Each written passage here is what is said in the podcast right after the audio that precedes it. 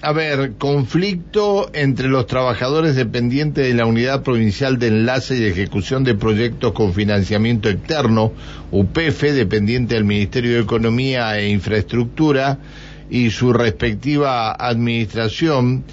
Eh, por lo tanto, en el día de hoy, los trabajadores de UPF iniciarían un paro desde las 6 de la mañana, es decir, hace 20 minutos que habría iniciado el paro. No, pero no entran a las 7 de la mañana. Claro, bueno, pero el paro está dispuesto por antes de las 6 de la mañana eh, y por tiempo, por tiempo indeterminado. ¿Por qué, llevó, ¿Por qué ha llevado esto a un paro por tiempo indeterminado en UPF? Eh, la Unidad Provincial de Enlace y Ejecución de Proyectos con Financiamiento Externo. UPF es la, la que está encargada ahora de la ruta este, que une la autovía norte con eh, la ruta 51, que es la ruta del petróleo, y tantas otras obras que se están haciendo. Carlos Quintriqueo es el secretario general de ATE Neuquén y está en línea. Hola Quintriqueo, ¿cómo le va? Buen día. Buenos días, Pancho, buen día al equipo y buen día a la audiencia. Un gusto saludarlo. No, gusto mío. Eh, ¿Qué lo llevó a tomar esta determinación, paro por tiempo indeterminado en la UPF? El día 28, el último día hábil que había en la administración pública, nosotros a raíz de, estar discutiendo, sí, en, instancias finales de la discusión de la Convención Colectiva General, en este sector es uno de los últimos sectores que se ha incorporado en nuestra organización, donde se han venido dando un marco de organización no solo por la cuestión de la convención colectiva, sino por cuestiones que son propias de de falta de condiciones de trabajo en, este sector, no, no, contar con los elementos. Este, nos encontramos en este sector con una serie de contrataciones que este, donde todavía existen sectores que, que son contratados bajo la figura de monotributo. El día 28 pasado se le informa a uno, de los compañeros que, que ha sido partícipe de la organización, se afilió este, y ha sido uno de los impulsores, ya tiene unos años en, la UPF, de, la finalización del contrato bajo la excusa de que no había superado este, el, rendimiento durante el año. A primero nos parece curioso porque desde el 2016 está contratado bajo la modalidad de monotributo y ahora que se había organizado y que habían hecho una serie de reclamos en el sector, curiosamente aparece una finalización contrato, un despido este, sin causa, porque tampoco la evaluación de desempeño no, no, no, no, indicó y se contradice el propio director que hace la evaluación de desempeño.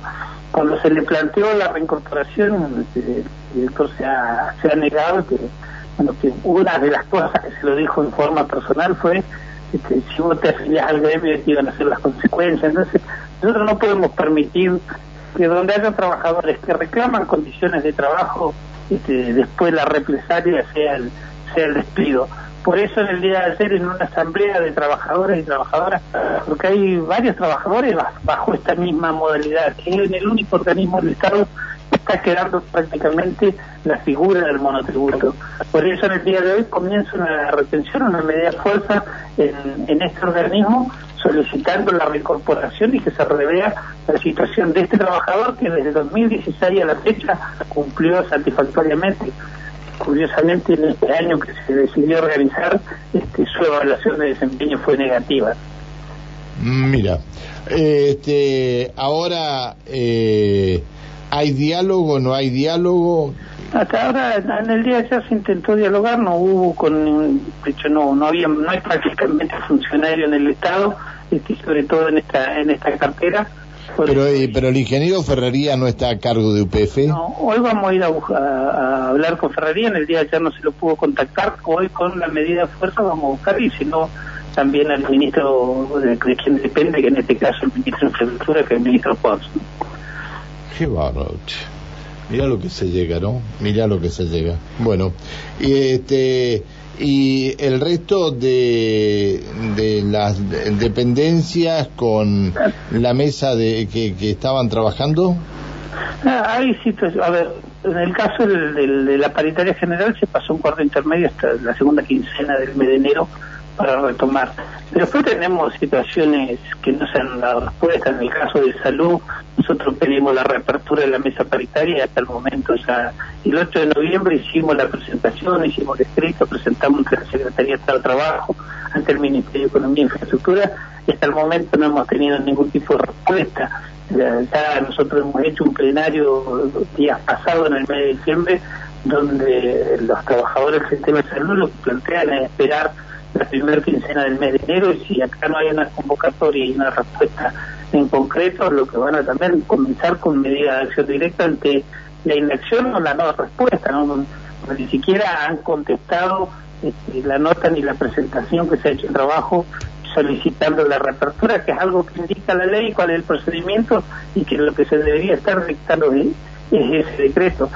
Esperemos no, no, comenzar con una situación de conflictividad en el año, sino que, realmente los funcionarios hagan las cosas que tengan que hacer y conformar los espacios de discusión, entendiendo que nosotros representamos sectores que no es que porque sea este, enero o febrero dejan de, trabajar, sino que al contrario, donde muchos de estos sectores tienen mayor trabajo en, esta temporada sobre todo. ¿no? Lo saluda Alejandra Pereira.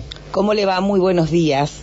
Buenos días, Alejandra. Con respecto a lo que estaba hablando, ¿no? Esto de eh, esperar que, bueno, el gobierno cumpla con este lo que habían pautado. Digo, para los trabajadores estatales en general, este, ¿también se tiene previsto eh, el tema de las paritarias para febrero? Sí, el día 9 de febrero la convocatoria a la mesa paritaria, que tiene que ver específicamente con la cuestión salarial, ¿no? Del conjunto de los trabajadores del Estado. Después cuestiones sectoriales y cuestiones particulares que se tienen que ir dando respuesta y que deberían en los ámbitos naturales resolverse. El problema es que hoy nos encontramos que hay varias situaciones que no se están resolviendo o por lo menos tienen una lentitud la respuesta de las que venimos planteando. El, mes, el día 9 de febrero estaremos en esa convocatoria eh, para empezar una discusión salarial, la cual tiene que que ver cómo se recupera parte del salario que se ha despreciado y se ha perdido en esto, no solamente en el año que pasó, sino sobre todo en el 2020, que ha sido un año donde no hubo ningún tipo de recomposición salarial y eso ha tenido un perjuicio en cuanto al poder adquisitivo de las compañeras y los compañeros de Cataluña. Eh, Quintriqueo, muchas gracias por atendernos, lo mejor para este 2022. No, gracias a ustedes y felicidad y, éxito en el, espacio. Muchas gracias, que siga muy bien, hasta luego, buen día. El secretario general de Ateneuquén, Carlos Quintriqueo, paro total en la unidad de enlace de ejecución de proyectos con financiación externo.